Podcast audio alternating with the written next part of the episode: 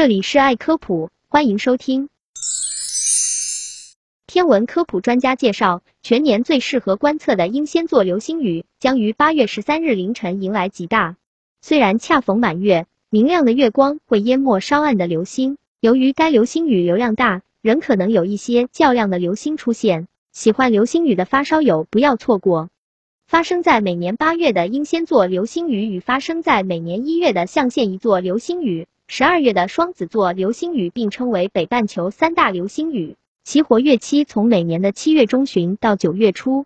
中国天文学会会员、天津市天文学会理事修立鹏介绍，与其他绝大多数流星雨一样，英仙座流星雨的成因也与彗星有关，其母体被认为是幺零九 P 斯威夫特塔特尔彗星。相较于象限一座流星雨和双子座流星雨，英仙座流星雨是全年最适合公众观测的，因为它的极大期出现在北半球温暖的夏季，每年流量都很稳定，而且流星数量较多。天文预报显示，今年的英仙座流星雨极大时间为八月十三日凌晨，因此从十二日夜间到十三日凌晨观测最为合适。每小时的天顶流量预计可达一百颗左右。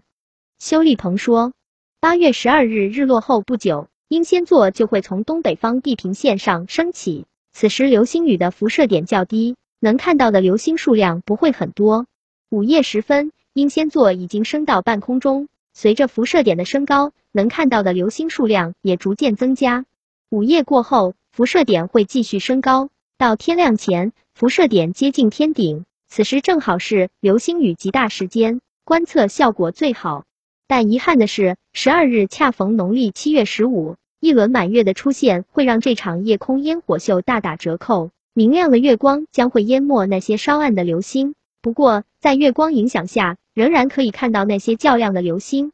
如何观测这场夜空礼花？修立鹏建议说，直接用肉眼观测即可，不需要使用望远镜。要选择光污染小、遮挡少的开阔区域，不一定要对着辐射点看。流星可能在任何一个地方出现，最好穿上长袖长裤，避免蚊虫叮咬。